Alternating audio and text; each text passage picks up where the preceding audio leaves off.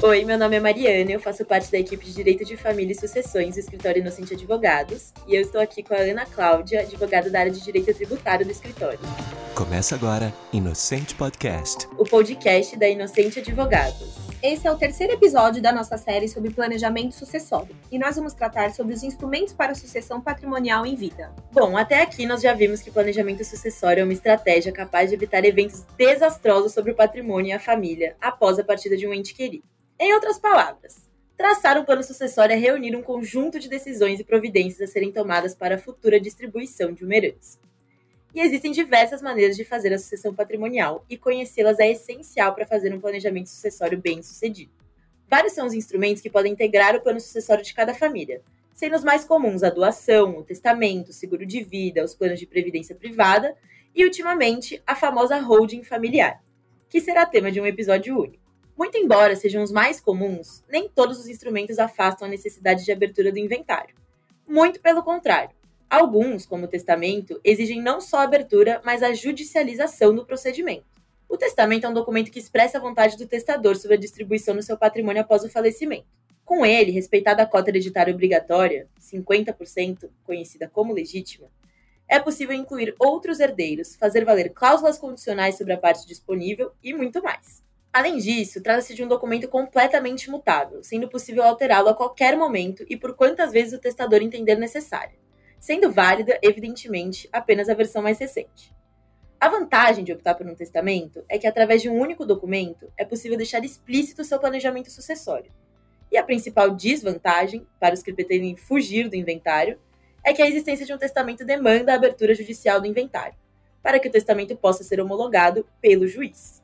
Já para os que pretendem evitar o inventário, a doação com usufruto certamente está no top 5 dos mecanismos contratuais escolhidos.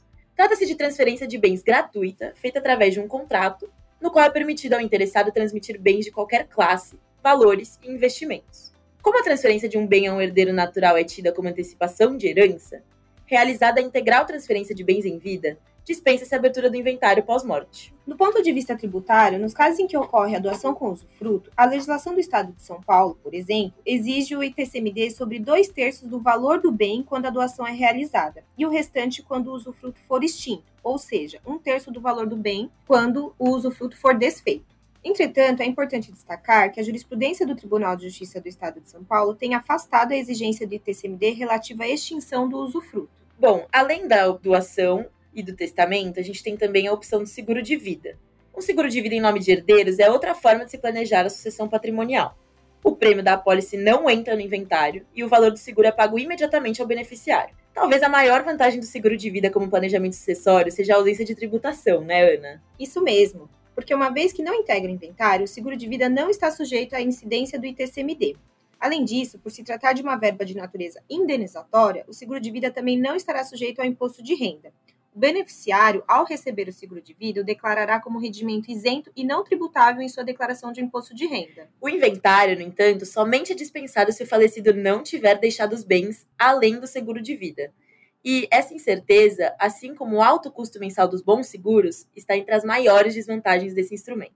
Tais como o seguro, os planos de previdência privada PGBL ou VGBL são ótimas opções para a composição do plano sucessório. No curto prazo, a facilidade de acesso, já que não precisam passar pelo inventário, e a liquidez dos produtos ajudam as famílias a se reorganizarem financeiramente em caso de morte da pessoa provedora. Também há benefícios tributários que evitam a perda de patrimônio familiar. Uma das principais dúvidas sobre o uso de planos de previdência privada para fins de sucessão é se há uma opção melhor entre o VGBL e o PGBL. Os dois produtos têm características que os tornam elegíveis como instrumento sucessório. Porém, o Judiciário tem tomado decisões mais favoráveis ao VGBL, em casos de questionamento por herdeiros não mencionados nas apólices, ou mesmo sobre a tentativa de alguns estados de tributar o produto pelo ITCMD. Inclusive, o STJ já decidiu que o VGBL não está sujeito ao ITCMD. Entretanto, é importante destacar que atualmente está pendente de julgamento no STF o tema 1214, em que será analisada a incidência do ITCMD sobre o VGBL e o PGBL na hipótese de morte do titular do plano. Em suma, a discussão é sobre a natureza dos planos. No julgamento do recurso que deu origem ao tema 1214, o Tribunal Estadual entendeu que o VGBL teria natureza de seguro de vida e não estaria sujeito ao ITCMD. enquanto o PGBL teria natureza de poupança previdenciária, com transmissão aos herdeiros no momento da morte do titular, o que ensejaria a tributação pelo ITCMD.